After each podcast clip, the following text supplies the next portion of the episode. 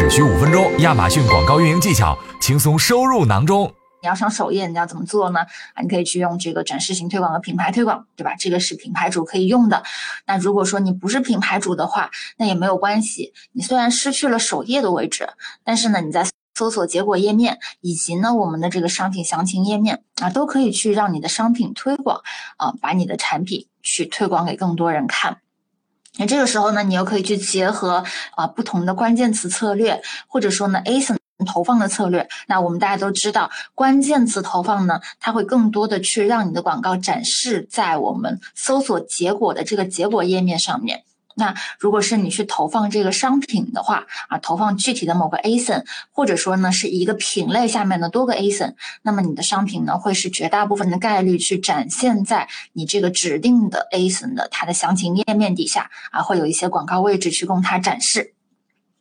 所以呢，其实也非常建议议。大家说，啊，很多卖家觉得关键词啊要死磕，关键词非常的重要啊，是找到消费者的最好的方式。但其实呢，商品投放也是一个非常好的找流量的入口，也建议大家呢不妨去试一试啊，尤其是在一些品类里面，可能你关键词的竞争已经非常激烈了啊，可能一个 CPC 已经到达比较多的一些美金，对吧？那这个时候你为了去提高你的一些这个投产比啊，或者说是找到更多低流、低成本的一些流量入口，那么其实一些商品的详情页，它可能会给你带来的效果也不亚于关键词的，所以大家千万不要去忽视商品投放的重要性。啊，我们也是有大数据显示，在整个我们这个中国卖家的一个盘子里面啊，其实商品投放的使用率是非常非常低的啊。目前数据显示，这个数据具体是多少啊，不方便透露。但是呢，这个比例真的是非常低。这也说明什么呢？如果你这个时候在用的话，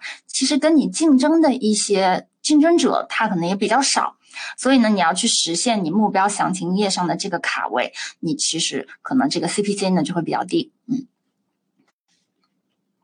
这个是给大家介绍的，你要去通过商品推广，也可以在搜索结果页面还有详情页面去吸引到。那同时呢，并不是说我们只有商品推广才可以去展现在搜索结果还有详情页的。那对品牌主来说呢，你还可以去用品牌推广跟展示型推广去抢网站搜索结果页和商品详情页面的一些更多的位置。那这样的话呢，你就可以实现一些多重组合性的曝光，而且呢，你的创意会更加丰富。不太像是这个商品推广啊，你只是单个单个商品啊，你选择投放这个商品，那这个系统就会自动抓取你商品的这个图片啊，形成一个大家都都千篇一律的这种啊，这个豆腐块一样的这个展示形式。那么如果你做了品牌推广跟展示型推广呢，你会有更多的一些去表达创意的地方啊，比如说你可以去做。品牌的 logo 啊，你可以去做一个品牌的标语在里面。那这样的话呢，相比较于单纯的这个商品推广，那你整个一个品牌形象也可以塑造起来。